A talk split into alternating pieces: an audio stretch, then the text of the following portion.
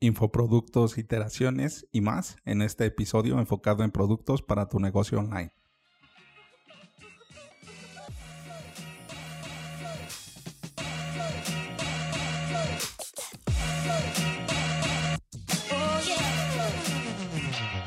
Hola, ¿qué tal? Mi nombre es Raimundo Díaz y estás escuchando Ventaja Podcast, en donde hablamos de principios, estrategias y tácticas para los negocios tradicionales, online y startups. Si tienes alguna duda, entra a ventaja.com.mx diagonal contacto y llena el formulario. En episodios pasados ya hemos platicado acerca de qué es un negocio, una empresa. Pero, ¿cómo podemos saber si basamos nuestro negocio en productos? Esto todo es a partir de qué idea tengas si es que estás empezando apenas en esto de, de emprender. Si es que ya cuentas con un producto o un servicio, esto también te va a servir. Aunque no es la opción más accesible, y si ya tienes un producto, ya creaste un producto, me darás la razón. Como en el caso de un, de un negocio basado en servicio, es la opción que puede escalar rápido y fácilmente. Es más accesible reducir costos de producción que encontrar asociados que repliquen nuestra experiencia si no tenemos una filosofía o una metodología propia. Aunque de forma online lo podemos acelerar. Digo, aquí la forma de, escalar rápido y fácilmente es por medio de, de mayores fondos. De, entre más dinero tienes, más fácil es realizar estas acciones, estas estrategias. Bueno, te comentaba que de forma online se puede establecer un proceso en donde validemos rápidamente nuestro producto y esto es por medio de un infoproducto. Tienes que tener en cuenta que necesitas iterar, necesitas repetir una y otra vez hasta ajustar a lo que necesita el mercado. Que a esto los que saben le dicen el product market fit. Y esto quiere decir que vamos a crear un producto que satisfaga al cliente que queremos o a la comunidad que estamos atendiendo. Hay dos herramientas buenísimas que puedes usar que son lienzos de negocios o canvas, en donde nos dice de forma muy visual cómo podemos establecer lo que nuestro cliente dice, oye y piensa con lo que nosotros ofrecemos. Te los dejo en las notas del programa, los enlaces para que los puedas descargar y utilizar. Y con esta misma serie de preguntas vamos a descubrir si es la mejor opción y los primeros pasos que tenemos que tener en cuenta sin tener que quemar todo nuestro presupuesto y encontrar rápido este product market fit. Te comentaba de los infoproductos y las interacciones. Vamos a trabajar con un ejemplo.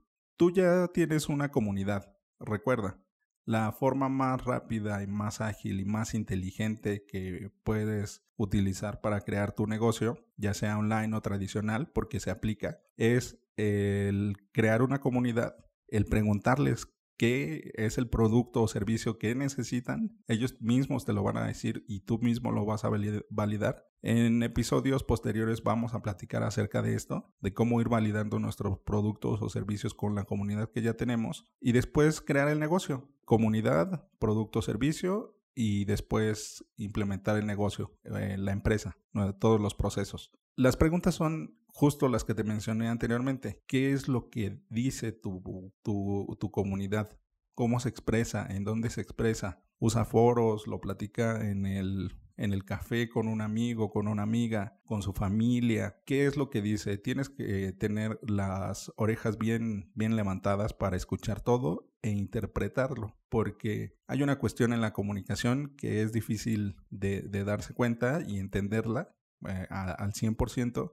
Y, y, esto yo lo aprendí con, con los clientes en la política que he tenido, y es que el, eh, en la política es el ejemplo, que el discurso político es totalmente distinto al hecho político o al acto político. Y eso también pasa con nosotros. Es muy distinto el diálogo interno, el diálogo que tenemos con nosotros mismos en nuestra cabeza, con el diálogo que tenemos exteriormente con otra persona. O si estamos un poco loquitos como yo, que me pongo a hablar solo, también.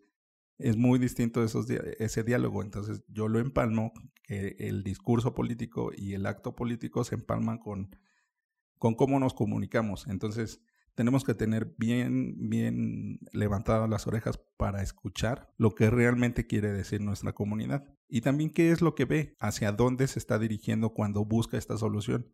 O sea, cuál es nuestra competencia. Y también qué es lo que consume visualmente, qué canales de YouTube, qué canales de televisión. Bueno, eh, en lo que oye también qué, qué, qué programas de radio, qué podcast, qué es lo que consume auditivamente y visualmente también, sea, qué es lo que ve. Y entonces ya nos podemos adentrar a saber qué es lo que piensa. Todas estas son interpretaciones, porque como te mencionaba anteriormente, una cosa es lo que nos decimos a nosotros mismos y otra cosa es lo que le decimos a, a los demás. Entonces la comunicación es complicada, pero no tanto si estamos en una comunidad o estamos creando una comunidad que tiene ese principio, el de resolver los problemas de estas personas, que puede o no ser que seamos parte de esa misma comunidad. lo mejor es que nos consideremos y seamos parte de esa misma comunidad. Y entonces vamos a ir iterando. Aquí surge lo mismo de la maestría. La maestría se logra repitiendo una y otra vez los mismos conceptos, estrategias, principios, tácticas. Vamos a lograr la maestría por medio de la repetición y la repetición inteligente, una iteración. Ir probando e ir sacando conclusiones de qué es lo que nos funciona y lo que no nos funciona. Y entonces en el negocio tradicional nosotros nos podemos apalancar del online. Que si tenemos, por ejemplo, una papelería y queremos empezar a vender regalos, regalos especializados, por ejemplo, hechos a mano, que sean muñecos, que sean cajas, que sean decorativos, tú ponle el nombre. Queremos validar un producto. Entonces podemos crear una comunicación, un correo electrónico, nuestras redes sociales y entonces empezar a publicar acerca de ello para que la misma gente nos empiece a dar esa retroalimentación. Pero también lo podemos hacer con nuestros clientes con la gente que ya asiste, ya es cliente de nuestra papelería. Preguntarles, oye, ¿en dónde compras los regalos? O tú compras cosas hechas a mano. Y entonces empezamos este ciclo de conocer qué es lo que dice, qué es, qué es lo que oye y qué es lo que piensa o qué es lo que entiende. Poco a poco ir iterando este proceso para ajustar nuestro producto con nuestro mercado. Esto es muy importante en los productos porque muchas veces fracasamos por este hecho que no le damos esa tranquilidad a nuestra a nuestro empuje, a nuestra pasión y queremos sacarlo rápido porque creemos que es único, que, que es totalmente diferente y no necesariamente es complicado tener algo así. Si lo tienes, te felicito y preséntamelo, pero es difícil. Aquí también hay un principio que se aplica a los negocios, bueno, a los dueños de, de empresas, de negocios, que yo les comento que no hay bebé feo o no hay hijo feo. Todos creemos que nuestro bebé o nuestro hijo es el más hermoso del mundo. Y no somos nadie para, para contradecir eso, pero la realidad es que no. en el episodio de mañana hablaremos de cómo basar tu negocio en servicios, que es una de las formas más accesibles al iniciar tu negocio, online y tradicional, y de complementar tus productos. Aquí vamos a platicar de unas estrategias de cómo podemos crear más, más soluciones hacia nuestra comunidad y te voy a platicar de una estrategia, un principio buenísimo y que tienes que establecer desde el día uno. Bueno, ventajosos, esto es todo por hoy. ¿Tu negocio se basa en productos? ¿Ya tienes pensado cómo complementar tu negocio con servicios? Recuerda, dejar tu comentario en iBox, YouTube o en las notas del programa. Al darle like en iBox y YouTube y dar 5 estrellas en iTunes, ayudas a otros a encontrar el podcast. Y recuerda, rífate como los grandes.